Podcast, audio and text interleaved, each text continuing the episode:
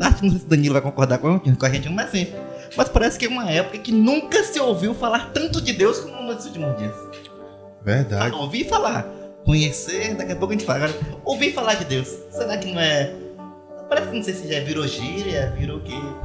Parece que se acomodou no, no- na boca do povo, né? Fala tanto de Deus, fala tanto é, de, de ter Deus, né? Mas só que a profundidade, o querer conhecer é outra história. A gente vive uma época, Lucas, que a, a informação é muito rápida. Você vai aqui, no- você tá aqui no, no, no Twitter, basicamente, vê uma notícia, você já vai no banheiro e volta e já tá tudo ao contrário, já tá completamente diferente. As notícias trouxe pra gente as notícias mais instantâneas, trouxe pra gente o sentimento de, de rapidez. E hoje as pessoas buscam não, não o, o que é principal de conhecer a Deus, que é a profundidade, o aprofundamento da palavra. E hoje, isso falta no- no- nos, nos cristãos de hoje em dia. Concorda, Lucas? É isso, nós temos visto uma velocidade de informação, velocidade de buscas, muita informação, muita procura, mas parece que tem faltado o principal. Porque assim, por que falamos de faltar o principal? Porque muitas vezes não vai adiantar apenas ouvir falar de Deus. É bom, a fé vem pelo ouvir. Fale. Não é pra depois, ah, então, não, fale de Deus, pregue, viva, leia a Bíblia, leia em voz alta, divulgue, fale. É a nossa missão, né? Nossa missão. Mas o que queremos mostrar é assim, a- como está o nosso relacionamento individual. É porque parece que muitas vezes nós estamos nos contentando em apenas ouvir falar. Não sei se. É, quer dizer, Jó diz isso, né, Danilo? Jó fala o quê? Antes eu te conhecia de ouvir falar. Então, assim, quem era Jó? Alguém que orava. Aí Você pega a história de Jó. Quem era Jó? Ah, Jó não conhecia Deus. Sim. Mas como era a história de Jó? É, Ele jejuava, jejuava, todos os dias, orava todos os dias. E ele chegou ao ponto de falar, eu não conhecia. Por quê? Porque muitas vezes nós estamos acostumados a apenas no ouvir falar. Ah, eu escuto muito o que o pastor Marivaldo fala. Amém, escute mesmo. escute mesmo que tem muita coisa boa que ele fala pra gente. Tem muita lição maravilhosa. Mas só isso não basta. Só ouvir falar não basta, nós precisamos buscar esse relacionamento pessoal, individual e diário com Deus. Para poder ouvir e conhecer esse Deus que é bom, que é maravilhoso, que é perfeito. Então é isso que precisamos cada vez mais. Não podemos ficar apenas ouvindo, apenas gostando de ouvir. Por quê? Porque quando ficamos nessa época de apenas gostar de ouvir, algo pode acontecer, algo irá acontecer. A acomodação vem e nós não veremos de fato o que Deus quer pra gente. E isso é preciso. Por isso que nosso texto base hoje, pra gente começar, tá lá em Romanos, capítulo 11, versículo 33. Romanos, capítulo 11, versículo 33 a famosa doxologia paulina de Romanos 11, 33. A palavra do Senhor diz assim: Qual profundidade da riqueza, tanto da sabedoria como do conhecimento de Deus. São inexplicáveis os seus juízos e quão insondáveis são os seus caminhos. Então, essa doxologia paulina, quando ele fala dessa riqueza, é algo maravilhoso saber que às vezes não tem palavras, né, Dan? Não tem palavras para expressar o, o- o conhecer a Deus. Jó ativei isso aí mesmo. E se imagine Jó daquela, daquela fé tremenda que ele tinha. Chegar pro Senhor e falar, e falar daquele jeito, né? Eu conheci o Senhor só de ouvir falar. Imagine quão, a, a maravilha que ele viu depois que se encontrou com Deus, né? É isso que falta para. É isso que algumas pessoas deixam de ver. O Deus da gente é enorme, é grande e é profundo, né, Lucas? Conhecer essa maravilha dele, né? Então que possamos refletir, pois aqui é só o início. Vai meditando aí nesse louvor e já já a gente continua para continuar falando sobre o maravilhoso conhecimento de Deus. Glória a Deus, é isso aí. Voltamos a esse bate-papo de amigos e aqui na bancada do pastor Marivaldo. E lembrando, você também, pastor, chegou aqui, Danilo, todo mundo. Hoje tá a bancada completa, né, Lucas? E lembrar bom, que bom. tem o telefone, não é para participar, tem um telefone a linha direta aí do programa Fé em Foco, que é o 75991104882 e você também pode estar participando aí desse bate-papo de amigos e é o nosso convidado aí a participar. Então, seja bem-vindo, pastor Marivaldo, é isso aí, todo mundo junto agora. O bate-papo tá completo. É isso aí. Então começamos aqui né, falando sobre esse versículo aí de Romanos 11, 33, mostrando como muitas vezes as pessoas estão se contentando apenas em ouvir falar de Deus, mas não têm buscado de fato um relacionamento para conhecer como de fato é tão profundo, como de fato é grande, como de fato ter experiência com Deus vai marcar toda a nossa vida. E pensando aqui, nós vemos a história de Paulo que tem um relacionamento pessoal com Deus. E nesse relacionamento pessoal, é um momento que ele tem tipo uma explosão de alegria ao falar: rapaz, eu não sei falar não. Oh, é profundo demais o que eu tenho para falar agora. Rapaz, depois de tudo que eu vi, depois de tudo que eu li, depois de tudo que eu conheci, esse Deus é grande demais.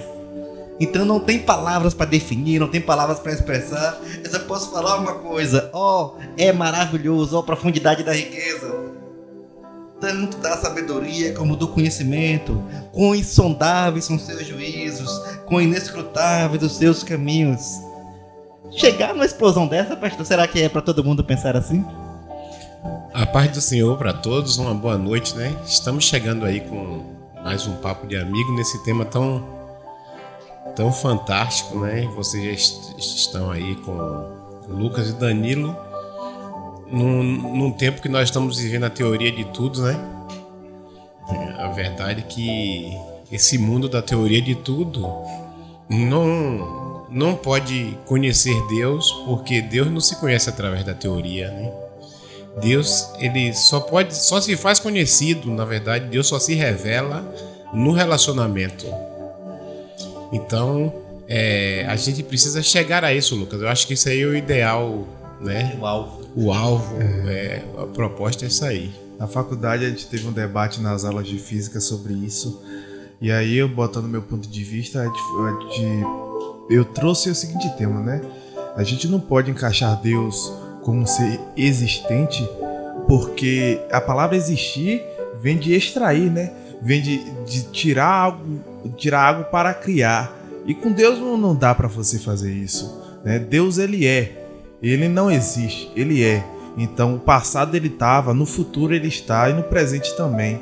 Então, não é o simples. O, você encaixar Deus na existência é muito simplório para a magnitude que, magnitude que ele é.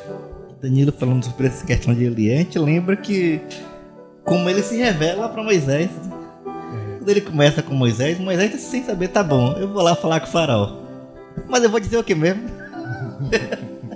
Eu vou dizer que quem mandou. Não, assim, tudo bem. Eu entendi a proposta. Certo, mas eu vou chegar lá, falar, não vai nem me ouvir. Então o que, que eu digo? E Deus não começa. E o que a gente sempre fala aqui é que Deus não, não perde muito tempo em explicações. Né? Porque parece que tudo nós queremos explicação. Ele não gosta de explicar muitas coisas. Não, pra, pra gente explicação. Né? Danilo fala assim, quem é Danilo? Aí Danilo vai se explicar. Não, Danilo é filho de não sei quem, mora em tal rua, estudou tal curso. Assim, como nós somos. Sim, quem é você mesmo? Ah, não me conhece não. Meu pai é fulano de tal, minha família é isso, eu fiz direito, eu fiz isso. Então a mesma coisa Moisés espera de Deus. Sim, eu vou dizer o quê? E Deus só fala assim: diga a ele que eu sou mandou. o que? Sim. E Moisés não fica muito satisfeito com isso. Sim, sim, mas só isso? Eu vou chegar a dizer só isso? E Deus termina. Eu sou o que sou. Pronto. Você vai. Como é que nós chegamos nesse conhecimento com Deus? Como o Pedro falou, é porque muitas vezes nós queremos conhecer Deus apenas na teoria. A geração de hoje é uma geração que conhece muita teoria sobre Deus. Teoria de quem? de alguém que já explicou, de alguém que já escreveu. Mas o conhecer pessoalmente, essa intimidade, é só através da experiência. E essa experiência é quando ele vai se revelando a cada um de nós. É o revelar diário. E por que muitas vezes as pessoas não estão conhecendo a Deus? Porque estão se contentando apenas com a teoria. Então, qual o problema da humanidade de hoje? Qual o problema da, dos cristãos de hoje? É que estão se contentando em conhecer Deus, de ouvir falar, assim como Jó. Exatamente. É, foi, até no culto, no culto de quinta-feira foi o culto da ASB, né? E Danilo falou lá alguma coisa, e Danilo falando de, de uma situação do PRIV e tudo. E Danilo falou assim: às vezes as pessoas é, querem se relacionar e querem buscar Deus como se Deus estivesse lá no céu, lá distante, né? Danilo tava falando isso, eu tava lá no banco ouvindo Dan e, e, e pensando nessa, nessa questão de Deus, né? Como, como por exemplo, é, a oração do Pai Nosso inicia dizendo Pai Nosso que está nos céus, né? Então Deus está muito distante, né? Mas o mesmo Jesus lá para frente diz assim: é, estarei convosco, estarei em vós. Quer dizer, Deus está em, no, em, em nós, né? Então a gente, quando a gente faz a ponte, Lucas, com esse Deus que, que é tão distante da gente, mas ao mesmo tempo é tão próximo, e a gente pega. Por que, que Deus disse para Moisés? Simplesmente eu sou. O que, o que Deus estava dizendo para Moisés é que não existe vocábulo para definir quem ele é. E isso é legal porque muitas vezes, até nós pastores, nós é, cometemos o erro de achar que conhecemos Deus. Ninguém conhece o Senhor. E Jesus disse: Ninguém conhece o Pai senão aquele que veio do Pai. Não conhece. Porque se, se essa questão de conhecer, de conhecer Deus fosse assim, a gente tivesse essa arrogância, né? Porque a gente sabe, acha, o que a gente acha que sabe orar, né? Paulo vem e diz assim: Nós não sabemos orar. Ninguém sabe. É, acha que conhece, vem Jesus e diz assim: Ninguém conhece, né?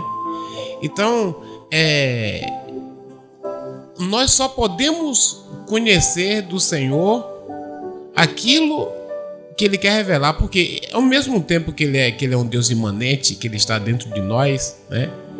Então, Deus, a gente é, tem algumas contribuições aí da teologia para dizer que Deus é transcendente, imanente e transparente. Né? São três palavrinhas da teologia que se usam bastante para falar sobre Deus. Então, como transcendente é aquele Deus que não tem definição.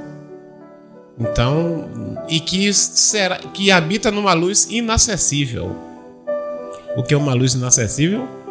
Que não há para consegue habitar ninguém. Ninguém consegue acessar né, sem acesso, né? Então Deus habita numa luz inacessível. E quando eu falo ninguém, é ninguém mesmo, nem anjo, nem querubim, nem serafim chega lá.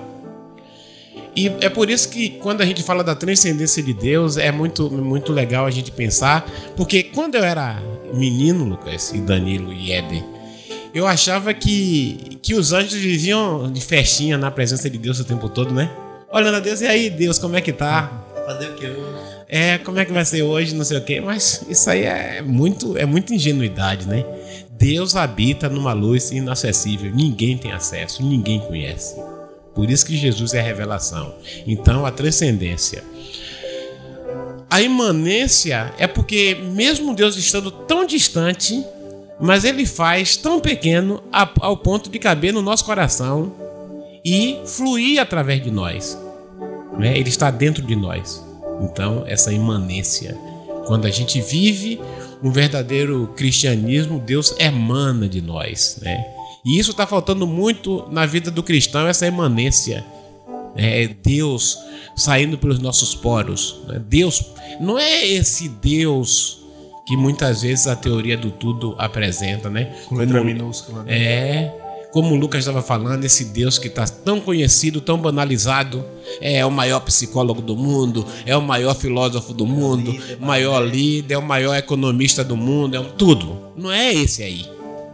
Esse aí é um disfarce, é um disfarce humanista para tentar fugir da grande pergunta, né? O que vocês dizem do Cristo?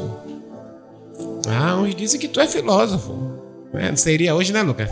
Se fosse hoje essa pergunta para Jesus, qual a resposta, Danilo? Ele é o maior, o maior psicólogo do mundo. o maior líder, o maior, o melhor amigo, o melhor conselheiro, o melhor ajudante, o melhor professor. Mas nada disso, nada disso preenche.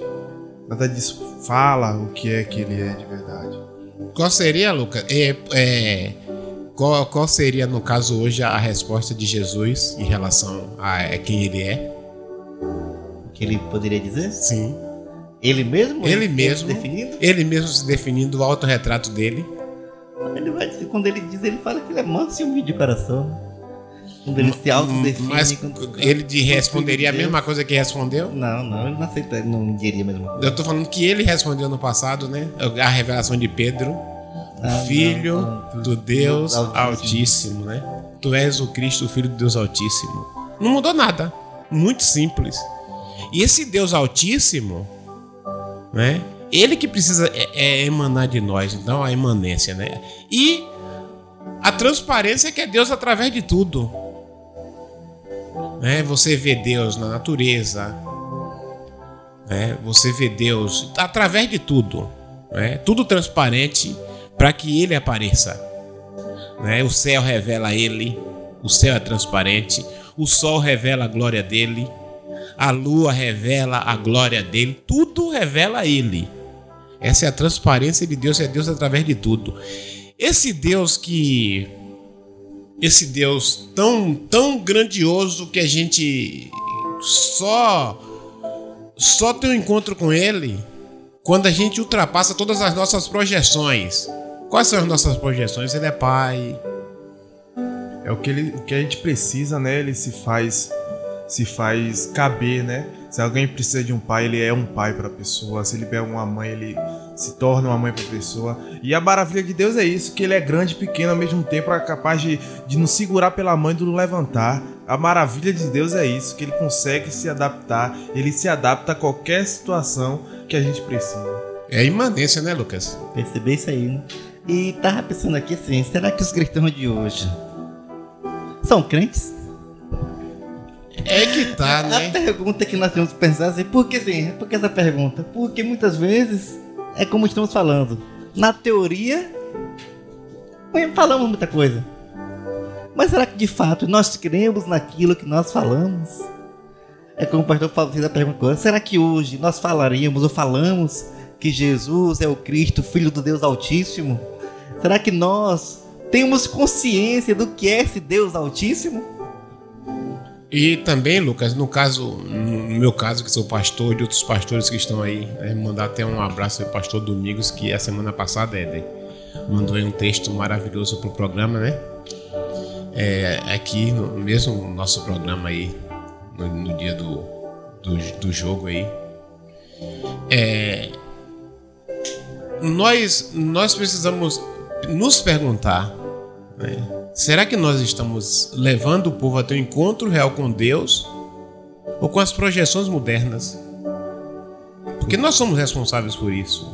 Porque eu sou pastor, fui chamado para ensinar a palavra, para ajudar os cristãos a ter uma compreensão desse Deus transcendente, imanente e transparente. Será que eu estou levando esse povo a ter um encontro real com Deus ou estou alimentando somente as projeções pessoais das pessoas? Boa pergunta, né, Boa Lucas? pergunta, porque hoje esses movimentos são tra- só, só trazem essa projeção humana que Deus cura doenças, que Deus sara enfermidades, que Deus cura da depressão, que Deus ajuda na vida financeira, mas que sim, Deus pode fazer tudo isso, mas isso não define o que ele é, né? Ele é ele é Deus, fi- ele é Deus. Não é só isso. As pessoas usam mesmo essa projeção do que ele pode fazer por nós, do que é o poder dele, mas esquece da essência que é verdadeiramente importante. E tem também, tipo, a, a intenção nessa projeção. É assim, qual a minha intenção em continuar propagando isso? É porque às vezes nós queremos multidões. Nós queremos uma multidão, nós queremos pessoas seguindo, nós queremos pessoas ao lado para dizer, ó, que legal, foi bom, viu? Queremos tapinha nas costas, ó, que mensagem boa, ó, gostei disso aí. E assim, e quando nós conhecemos a Deus, e vemos até isso na experiência de Jesus, muitas vezes ele vai falar coisas que nos agradam, muitas vezes. Mas muitas vezes ele vai falar coisas também que não nos agradam. Vai precisar, ó, precisa de um consenso nessa área aqui, certo? Olha só. Esse seu desejo aqui é contra você aqui agora.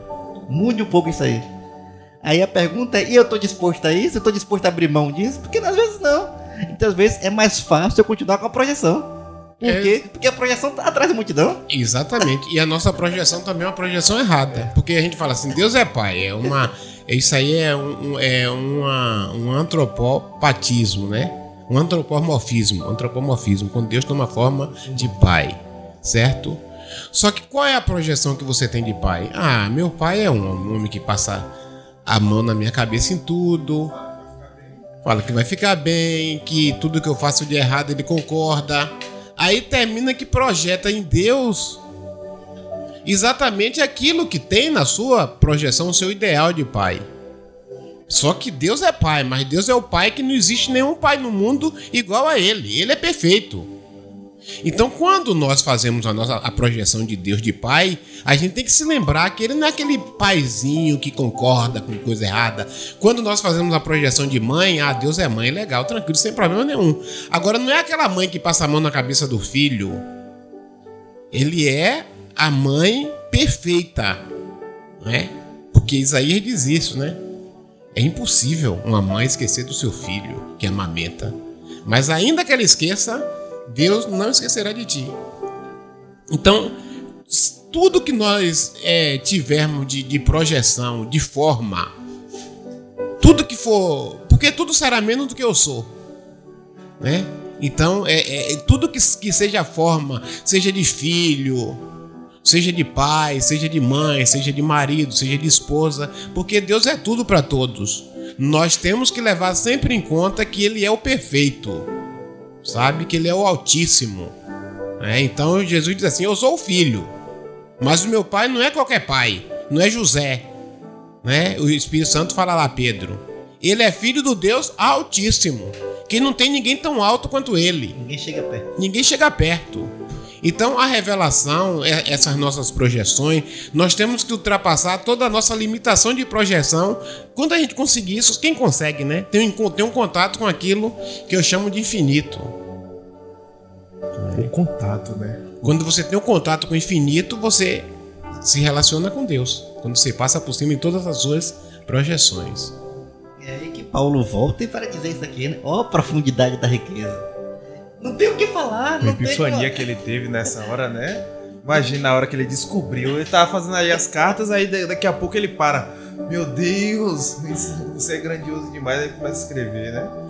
Definir palavras não dá. definir palavras. Todas as pessoas que tiverem um encontro com eu sou, vai ficar assim. Todas as pessoas, escuta o que eu tô falando. Eu tô falando, eu tava falando ontem, em alguns momentos eu só, né? Que eu tenho a minha vida pessoal com Deus e não tem nada de coletividade. É por isso que eu digo, eu, meu cristianismo é muito livre. Se eu quiser me jogar debaixo da cama, eu me jogo. Se eu quiser carregar a cama na cadeira, se eu quiser levantar no quintal da minha casa e botar a mão pra cima e glorificar exaltar, eu posso fazer tudo isso. Não posso fazer na coletividade, porque a coletividade tem, tem normas. Né? O próprio Paulo, ele tenta normatizar o culto. Educar os cristãos para cultuar na coletividade. Então, não faz sentido eu, um pastor, estar carregando o banco na cadeira, na cabeça. Só que quando eu estou na minha individualidade com Deus, nesse contato pessoal com o Senhor, quando eu me encontro com esse Deus altíssimo, não é um Deus alto, é o Deus altíssimo. Eu fico com esse tipo de êxtase que Paulo está aí. Só que hoje o, o que está acontecendo é isso. As pessoas, Lucas começou o programa de hoje falando sobre isso. As pessoas ouvem muito falar sobre Deus. Ah, é Lucas, é Danilo, vai se contentar. Ou Éder, ah, o, pastor Marivaldo vai preparar um sermão para mim domingo à noite e vai trazer e vai falar sobre Deus. Vai ser a semana toda só pensando nisso. Olha que legal, coisa boa. E tem perdido, gente. Jesus abriu acesso para Lucas, para Danilo, para Éder, para chegar diretamente a Deus. Como é que pode se contentar para chegar a Deus através de mim? Aí não, não tem essa experiência do eu sou. Porque a experiência, como o pastor já falou, né? A experiência é individual. A missão, né? É individual, intransferível. Não dá pra passar. A gente quer transferir, né? Ah, quero que Danilo sinta, mas não vai ser assim. O máximo que nós podemos fazer é transformar experiências. Contar experiências e que cada um deseja aquela experiência, conhecer também. Então, não, eu quero conhecer Deus como o pastor conhece para viver essa experiência. Não, eu quero conhecer como o Danilo está conhecendo aí para viver essa experiência. Então, esse relacionamento com Deus é necessário para te conhecer. Ah, não, quero viver como ó, Paulo chegou nesse nível aqui, eu quero conhecer também. Então, mas como é que estamos vendo hoje? É eu se contentar com as migalhas. É pegar, pegar é, quatro personagens bíblicos, somente de partida. Você pega começa com Moisés. Como foi que Moisés conheceu Deus? Sozinho no monte. A sassardia. Moisés se aproximou para ver o que era aquilo ali e quando chegou lá teve um encontro com Eu Sou. Conheceu. Aí nós temos depois Jó. Que Lucas estava falando que antes eu conhecia Deus de ouvir falar, né? Como foi que. Qual foi o pastor que estava entre Jó e Deus? Não tinha nenhum. Até os amigos não ajudaram. Até os amigos não ajudaram. Né? Pelo, acho que os amigos ajudaram ele a se afastar. amigos às vezes afastam de Deus, né? Porque, cara, fica indignado, os amigos acusam ele. Não, os amigos não sabem o que é está acontecendo no céu. Mas só tá dizendo, ah, tu tá assim porque tu é errado, tu é pecador. Na verdade, Jó estava ali porque ele era, ele era íntegro. Né? Não é a palavra que Deus. Porque Jó tem um testemunho de Deus. Tu observaste, meu servo Jó, homem íntegro, que se afasta do mal. Então, se tem um crente, é Jó, né? Não é isso? Aí você tem Moisés, Jó. Agora você tem Davi. Onde foi que Davi conheceu Deus? Na montanha, no meio do mato. Porque quando os, os, ah, os, os bichos, os animais selváticos iam lá para comer as ovelhas, Davi começou a perceber que tinha algo de estranho ali que ele podia acessar, contactar e ele se fortalecer. Ele foi treinando, né? E quando ele chega lá no, no arraial, quando ele chega lá no, no local do confronto dos filisteus com Israel, Aí tá lá do outro lado o gigante desafiando. Israel não tem homem. Não tem homem aí, né? E até hoje isso é ofensivo, né? É. Israel não tem homem para me enfrentar. Aí o que é que Davi fala? Quem é esse incircunciso filisteu para desafiar o exército do Deus Altíssimo? Aí quando foi que. Qual é a justificativa? Ah, quando eu estava lá no deserto. Não tinha ninguém, não tinha pastor não tinha Lucas, não tinha Fé em Foca, não tinha Éder, não tinha Danilo, ninguém. Deus me deu vitória sobre lobo, sobre leão, sobre céu, sobre animais da selva lá. E Paulo, agora, três, quatro com Paulo. Quando foi que Paulo teve um real encontro com o Senhor?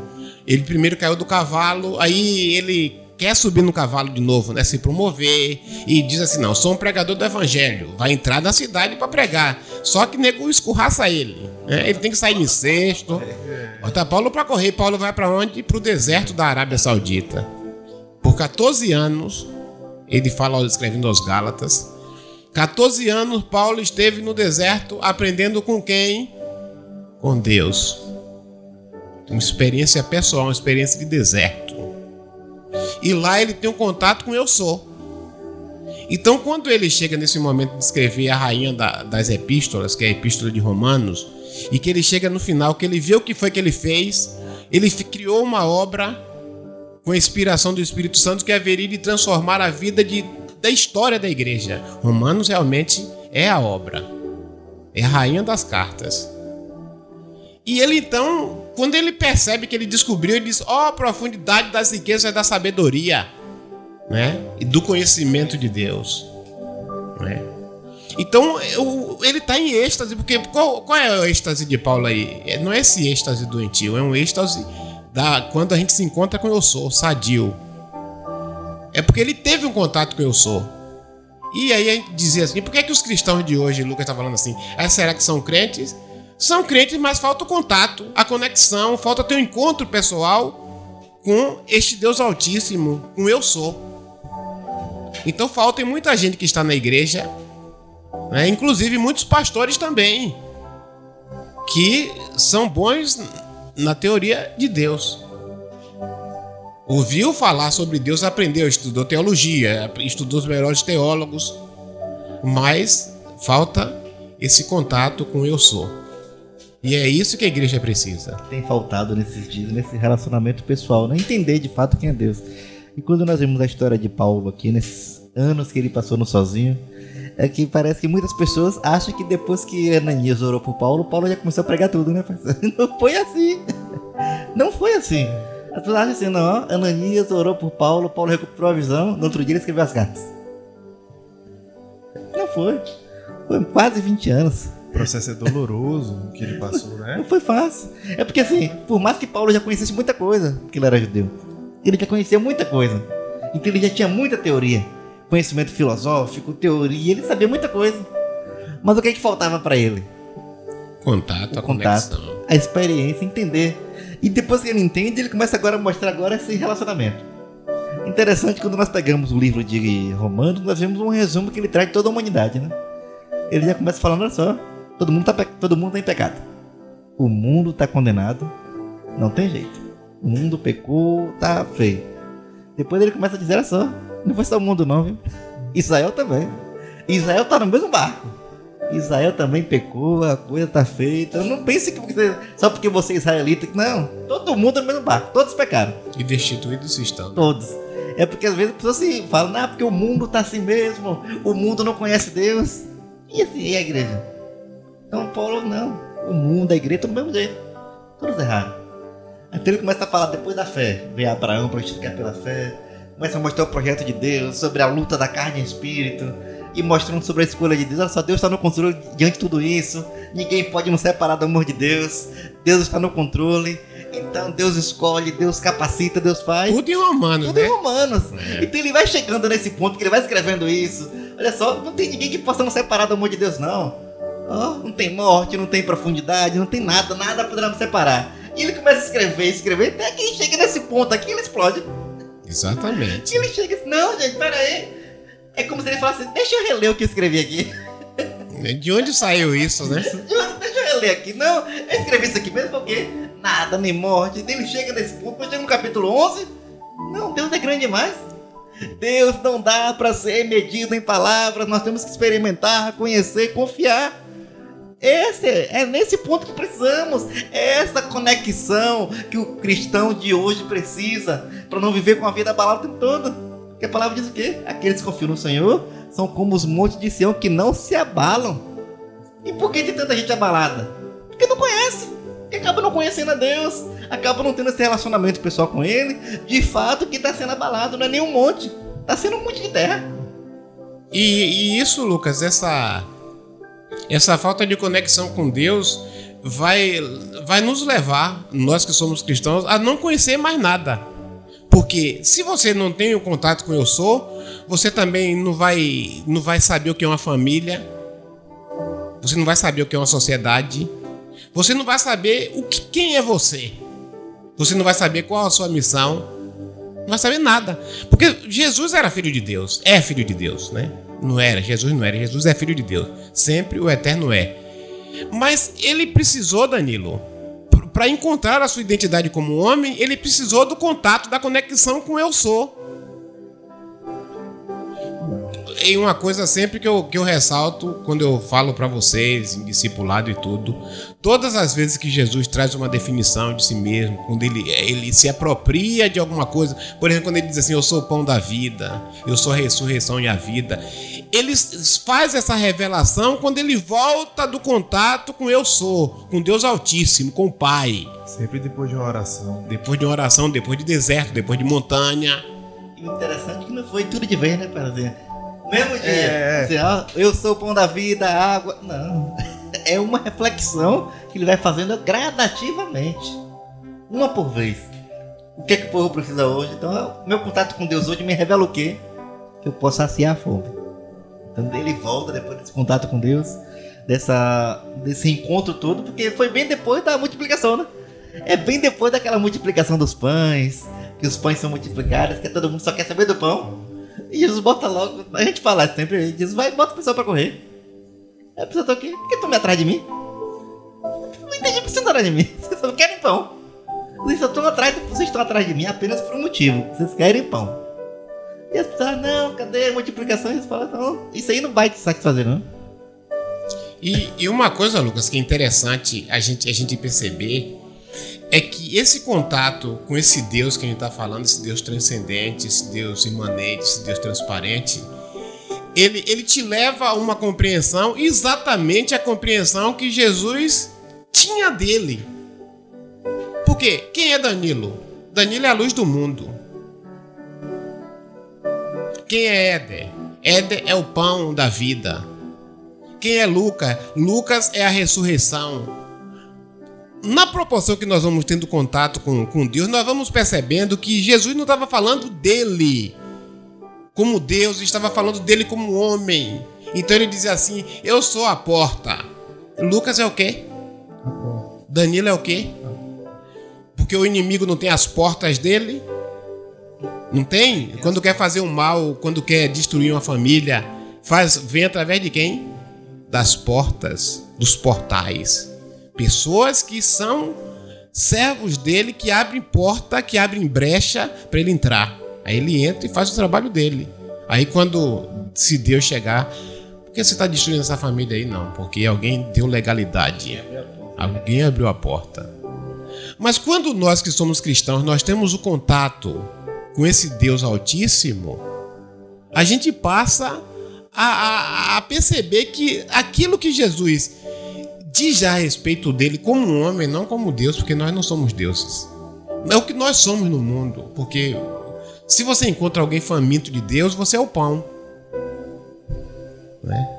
Você é pão, você vai, vai alimentar aquela pessoa, vai levar Deus para aquela pessoa. Então, quando, quando a igreja entende essa importância desse contato, dessa conexão com esse Deus Altíssimo, com esse grande eu sou, esse Deus que nós estamos falando aqui nesta noite, o Pai do nosso Senhor e Salvador Jesus Cristo, a gente então começa a perceber a nossa importância e o nosso valor. Porque Deus habita em nós. É, o Espírito Santo está em nós. Então, o cristão é tudo. Agora, quando nós estamos fora do contato, quando nós estamos é, somente como conhecedores teóricos de Deus, a gente foge disso tudo. A pessoa diz assim: ah, é, ah, mas você é assim que você é cristão? Ah, eu sou cristão, mas é, eu não sou Jesus, não. É. Olhe para Deus. Olhe para Deus, não olhe para mim. Tudo contrário a, a, a, essa conexão com o grande eu sou. Entendeu? Então, a gente precisa dessa conexão, porque quando nós temos essa conexão com esse Deus Altíssimo, a gente passa a se transformar e a gente não passa até a cantar aquela música, né? Você tem valor, eu tenho valor. Eu sou importante para o mundo.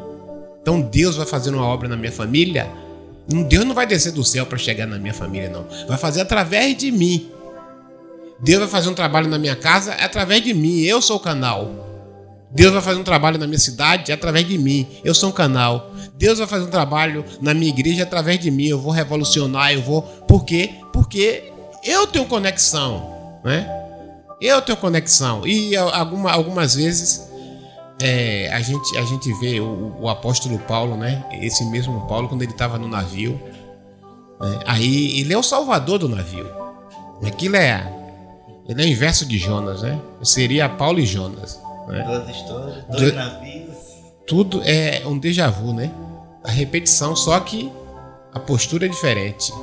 Quando o capitão diz assim: Eu vou jogar é, homens aos, aos mares, né? Vou lançar os homens. Paulo diz assim: Epa, essa noite Deus falou comigo. O eu sou, o Deus Altíssimo, estava em conexão comigo.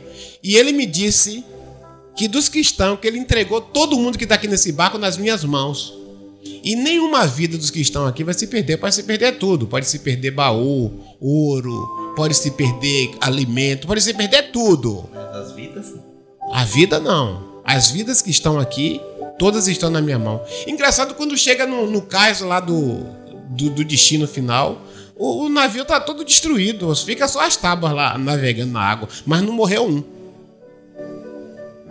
E aí ficou todo mundo olhando assim para Paulo Aí de repente vai vai lá para a fogueira, né, se aquecer, todo mundo com frio. Aí quando Paulo mete a mão na fogueira, vem lá a serpente e pica Paulo. E fica todo mundo, é que cara azarento, viu?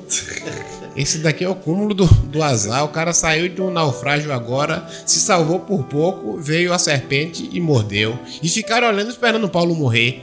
Mas a palavra de Deus se cumpriu na, de, na vida dele, né? Então, a conexão com este eu sou, a conexão com esse Deus Altíssimo que nós estamos falando aqui, o Pai do nosso Senhor Jesus Cristo, faz com que a gente passe a experimentar algo que nós nunca experimentamos. Né? E isso é o fantástico dessa conexão, Lucas. É isso que faz toda a diferença, né? Saber, conhecer, experimentar. Porque nessa experiência de Paulo nós vemos como, como é bom conhecer a voz de Deus, como é bom entender, como é bom estar na comunhão. Porque quando nós conhecemos isso, tudo é diferente. Então tá nessa conexão, saber, olha só, não estou aqui sozinho, eu, estou, eu tenho Deus que caminha comigo. Não estou no mundo à toa, eu tenho uma missão. E essa missão a gente só conhece através desse contato com Deus, dessa experiência, para que assim como Jesus foi conhecendo, ele vai se revelando a nós, para mostrar, olha só, é preciso que nós vivamos nesse mundo para fazer a diferença. E como eu consigo fazer isso? Quando de fato eu estou vivendo nessa comunhão com Ele para saber que esse Deus é grande. Grandíssimo, altíssimo, poderoso, todo-poderoso. É isso que precisamos. Não apenas de ouvir falar, não apenas de, ah, porque alguém disse, não porque eu conheci. Não, é preciso que nós tenhamos experiência para que não venhamos a viver uma vida sendo levada pelos ventos de doutrina. Ah, como é? Ah, hoje eu tô forte, amanhã eu tô fraco, hoje eu conheço, hoje eu não conheço. Por que isso? Porque de fato estamos conhecendo muita coisa, menos o Deus Altíssimo. Estamos conhecendo muitas teorias, menos o Deus Altíssimo. Que como o pastor acabou de falar, quando nós conhecemos ele, nada mais importa. Não tem mais outra teoria. Você não fica mais confundido. Porque a palavra até diz, né? Que se fosse possível, viriam anjos para enganar até quem? Até os escolhidos. Se fosse possível. Então o que? É preciso que nós tenhamos esse conhecimento, essa coragem, essa intimidade com Deus, para que a gente possa desfrutar e saber, olha só, eu posso não saber muita coisa. Eu posso não entender muita coisa, mas uma coisa eu sei. Seus juízos são insondáveis, não consigo sondar. Seus caminhos são inescrutáveis, não sei explicar seus caminhos, mas eu sei de uma coisa tua sabedoria, teu conhecimento, o que Deus tem preparado para cada um de nós é sempre o melhor, é sempre o que vai fazer diferença para nós. É esse relacionamento, é nesse ponto que precisamos chegar. Não apenas nos contentar com aquilo que falam de Deus, não apenas nos contentar com aquilo que já falaram, mas que nós possamos ser incentivados a buscar conhecer Ele mais e mais. É esse incentivo. Conheçamos e prossigamos em conhecer. Incentivar é um processo, não apenas um ato.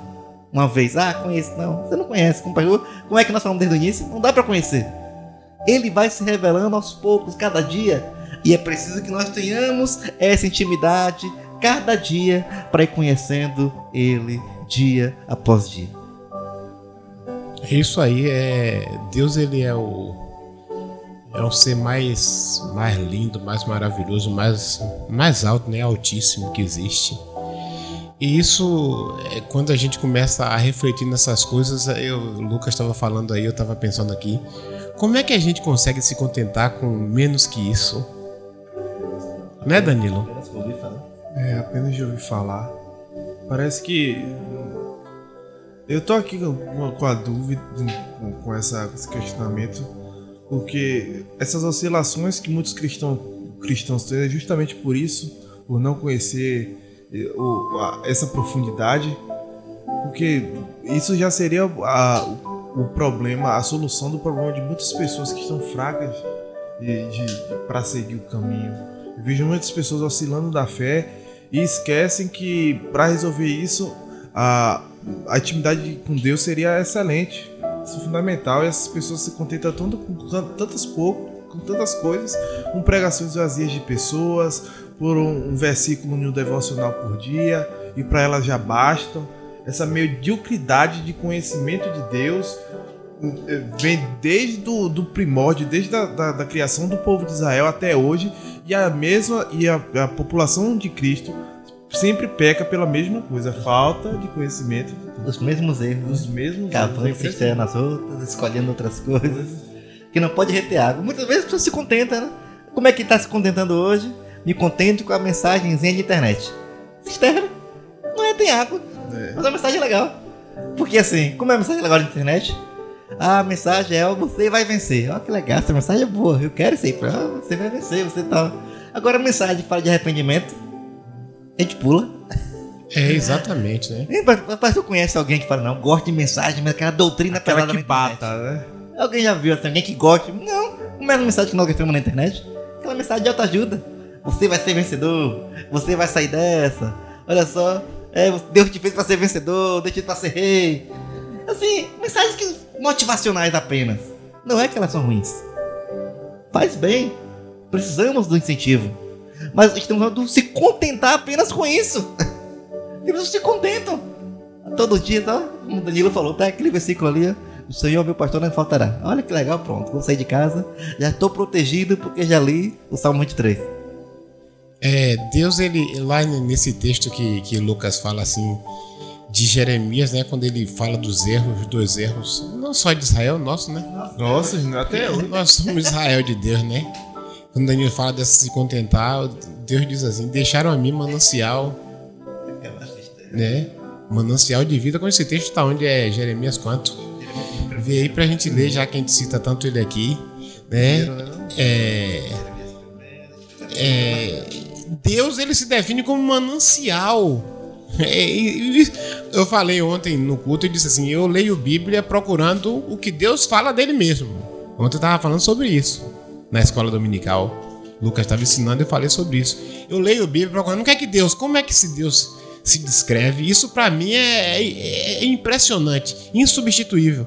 Eu, eu, claro, nós estamos falando aqui sobre a experiência de Paulo, né? um, um apóstolo, um nosso irmão, um homem maravilhoso. Mas quando Deus se define, para mim é muito mais profundo do que Paulo, né? Ent- entendeu? Então, então veja só, olha que coisa como Deus se define, viu?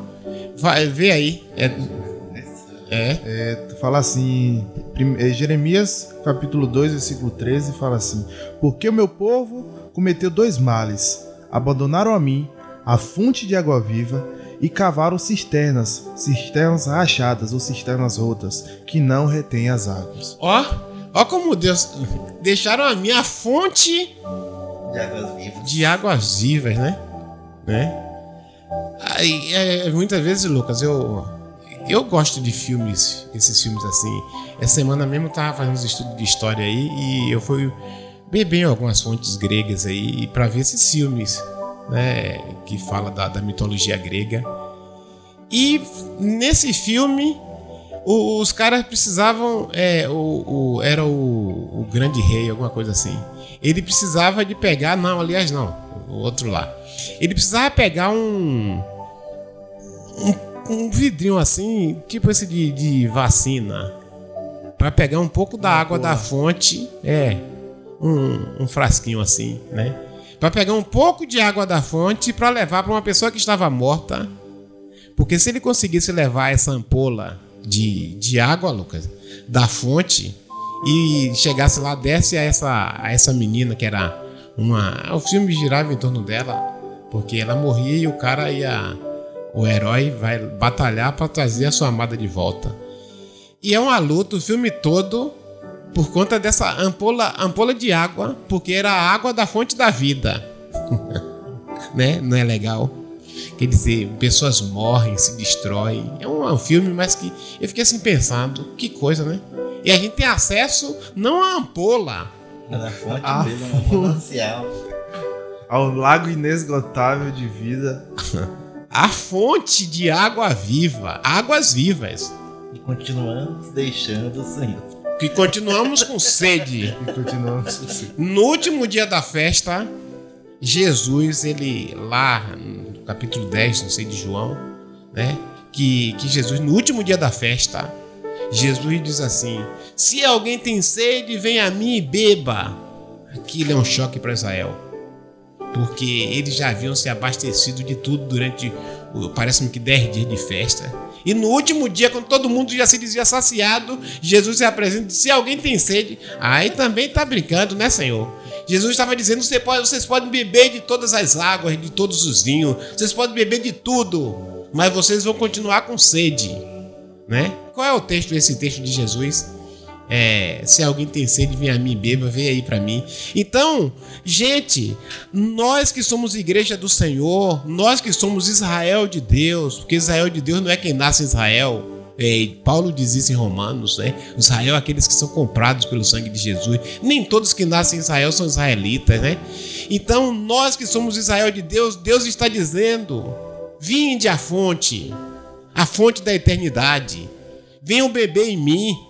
E muitas vezes nós estamos com sede porque nós estamos bebendo água de cisternas rotas que não podem reter. É gente que fala. É um dos motivos que eu parei de fazer live foi isso, quando eu comecei a ver um monte de gente hipócrita que eu conheço que não tem nada para dizer, se promovendo, só promoção, eu ficava olhando assim, meu Deus, não tem nada a ver com a vida. E eu disse assim, eu não vou ficar nesse negócio aqui não. Porque eu, eu eu sabia algumas pessoas que eu conheço de perto e sei que tem problemas seríssimos que estão lá como se fossem grandes coisas, entendeu?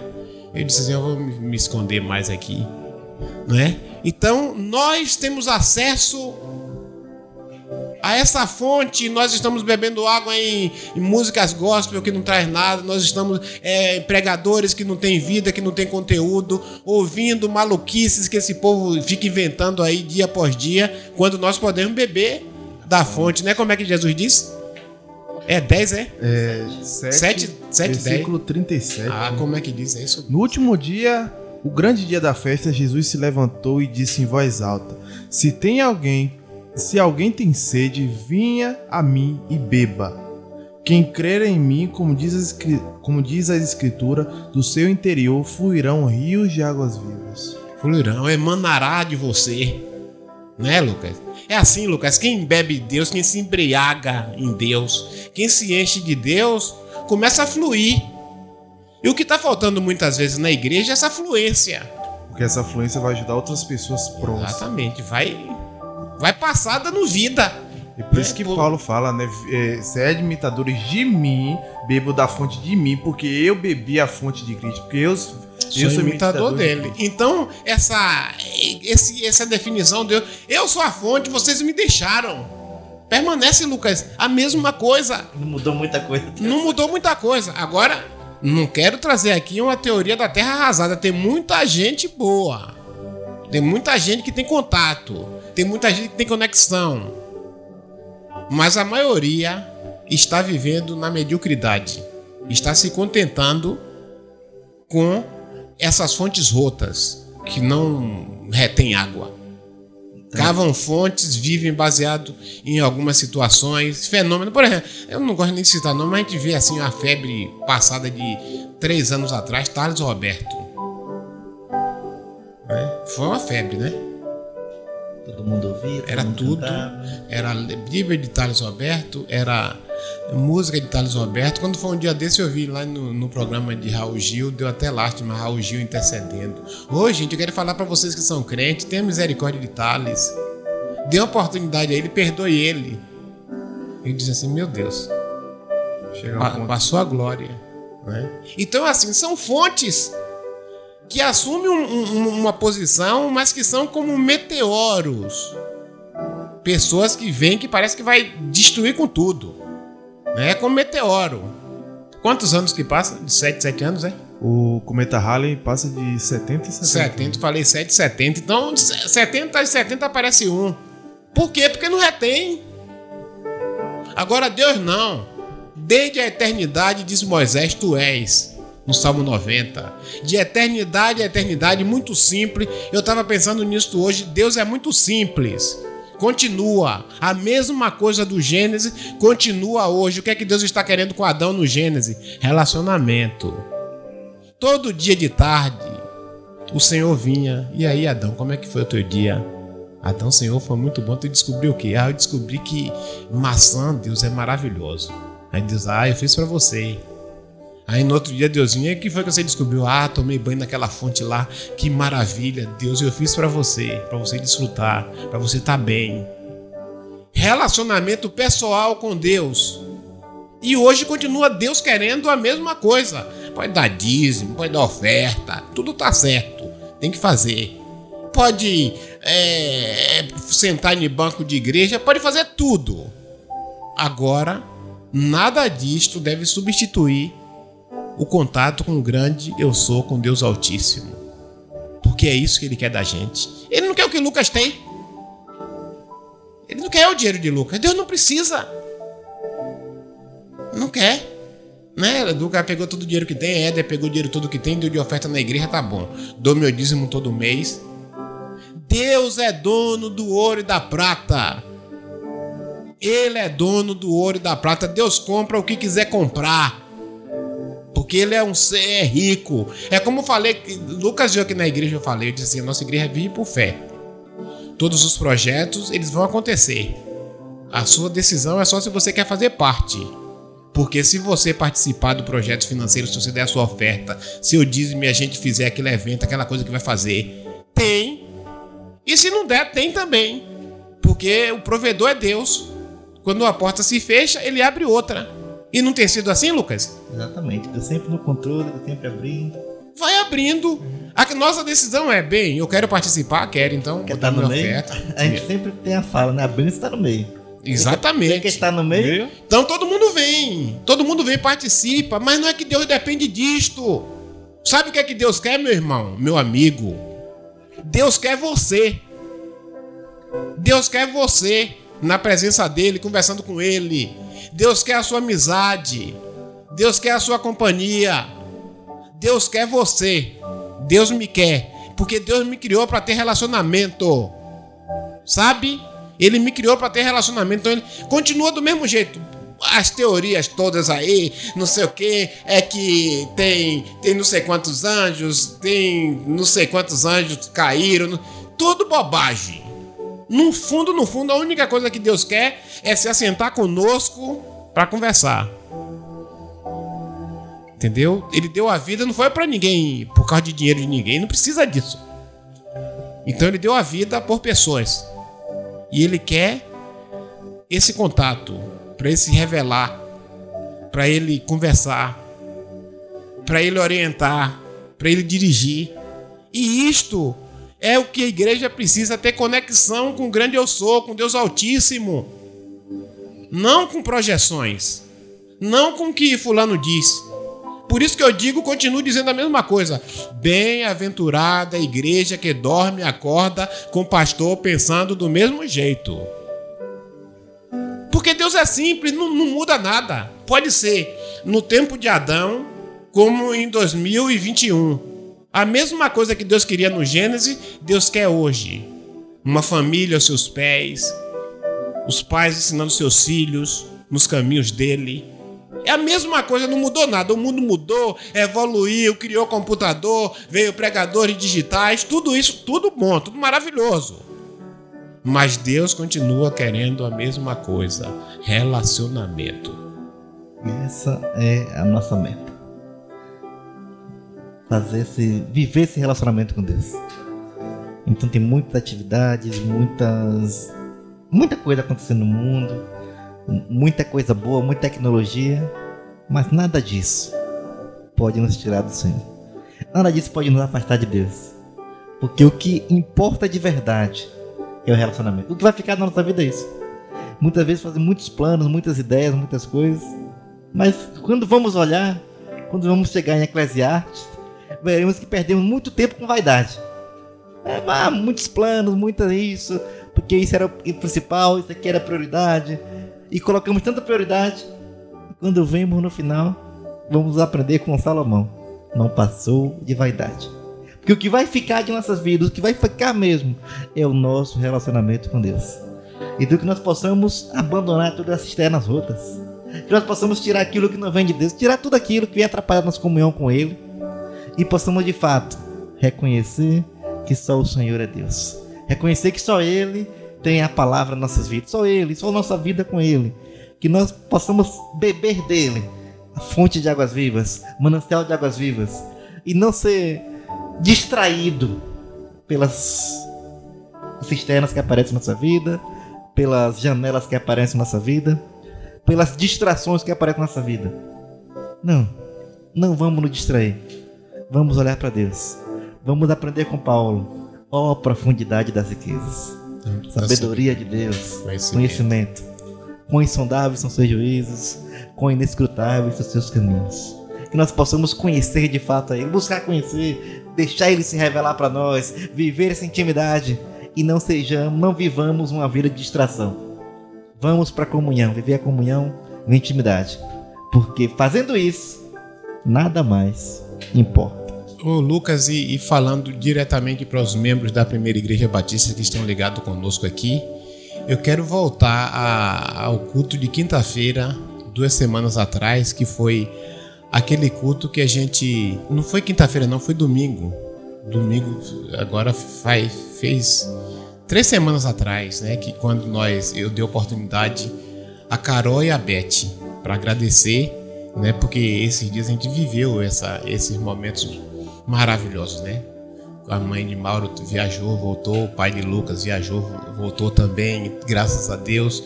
É, voltou para casa, todo mundo recebeu e a gente, a igreja que passou por aquele momento difícil. E a gente, então, como Mauro não estava, a gente chamou Carol, que foi alguém que participou de tudo, né? foi alguém que estava lá arrumando a mala da mãe de Mauro.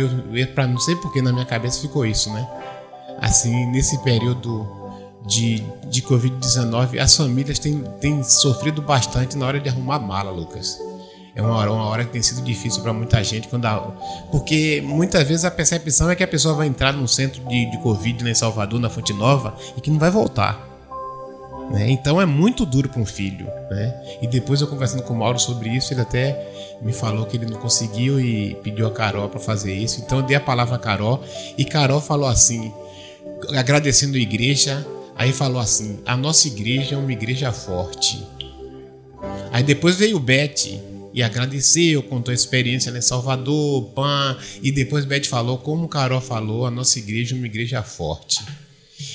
Essas coisas assim no culto, eu, eu tô, sou muito atento no culto. Eu acho que dá para perceber isso, porque eu ouço o que todo mundo fala. Então, eu ouço o que Danilo fala, pode ser uma criança lá na frente, eu ouço e guardo.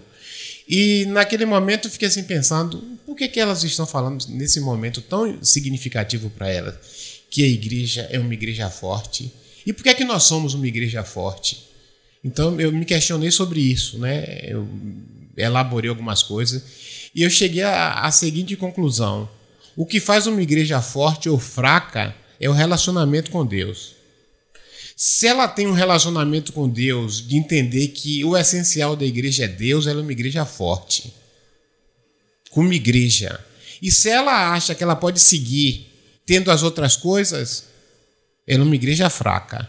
Porque as outras coisas todas falham, todas faltam e nós realmente só só no, é, nos fortalecemos em Deus. Então, igreja, a primeira igreja batista aqui em Azul, eu deixo essa mensagem para vocês. O que vai fazer a nossa igreja forte é o nosso relacionamento pessoal e coletivo, como igreja, como família, com Deus. Essas duas, essas duas coisas. A gente colocar como foco dos nossos cultos Deus. A gente não vem para aqui por causa de banda, a gente não vem para aqui por causa de, de pregador, a gente não vem aqui por causa de nada, a gente vem para aqui porque Deus tem um encontro com a igreja ali naquele momento. É isso que vai fazer uma igreja forte. Você que está aí conosco de qualquer lugar da terra, o que vai fazer a sua igreja forte é a sua conexão com Deus, né? Como o pastor Gisiel um dia falou, o Salmo 100, né? Entrai pelas suas portas com hinos, com louvores. Você traz de casa. Não é para ir lá dentro pegar louvor. Então você traz de casa. Então se relacione com Deus. Porque Ele é a fonte de águas vivas. Ele mesmo está se definindo. Eu sou a fonte, a fonte de águas vivas. E vocês me deixam. Então não deixe Deus. Deus pode até testar você alguma vez. Deus pode até falar: Eu não vou com você. Mas não tem problema, eu vou mandar anjo, não queira não. Ah, eu não vou com você, mas vou te dar riqueza. Não queira não. Eu, vou te, eu não vou com você, mas vou te dar roupa bonita. Eu vou te dar carro, eu vou te dar casa. Não queira não. Não aceite nada disto. Porque somente Deus nos basta. É só Deus. Sabe? Só Deus. Nós somos como um rio que só vamos encontrar paz quando nós estivermos conectados com esse Deus Altíssimo. Só assim. Só assim. Por isso que nessa pandemia muitas igrejas caíram estão aí pendengando. Ah, muitas não vão nem abrir a porta porque algumas se firmaram em expulsar demônio, outras se firmaram em cura, outras se firmaram em pregações motivacionais. E agora não está podendo ter nada disso. Outras se firmaram em eventos. Os crentes acham que é evento toda semana, é pregador de fora, é banda de fora, é isso e aquilo. Nada disto sustenta a igreja. O que sustenta a igreja é Cristo. Por isso ele disse: Eu edificarei a minha igreja e as portas do inferno não prevalecerão contra ela, porque ela estará edificada sobre a confissão de Pedro, o Cristo, o Filho do Deus Altíssimo. É a pedra de esquina, é a pedra que sustenta a igreja. E nós precisamos entender isso: nada substitui Deus. Evento, nem aglomeração, nada substitui Deus. Deus é o ponto forte da igreja. A alegria do Senhor é a nossa força. Amém. É isso que precisamos, esse relacionamento, para que possamos cada vez mais conhecer o Senhor e que Ele se revele a nós. Então, não viva no mundo de distração, não procure por cisternas, não cave cisterna na sua vida, mas que nós possamos beber da fonte, o manancial de águas vivas, e assim conhecer e desfrutar do nosso Deus, porque Ele é forte, Ele é poderoso, Ele é o Deus Altíssimo e é nele que nós podemos confiar e andar cada vez mais. Então estamos encerrando nessa noite esse bate-papo de amigos. Se depender do grupo aqui, fico falando até uma hora da manhã, né? É. é porque assim, falar de Deus é coisa boa, né? Então falar de Deus é bom. E queremos que você fique com vontade de conhecer mais a Deus. Então busque também a Ele na sua intimidade, vai buscando. Próxima segunda-feira estaremos aqui, Deus querendo, para mais um tema sobre fatos relevantes para a nossa fé. Mas que Deus continue abençoando a cada um. Abençoe sua vida, sua casa, sua família. E que possamos conhecer e prosseguir conhecendo a Deus. Porque é maravilhoso buscar esse Deus.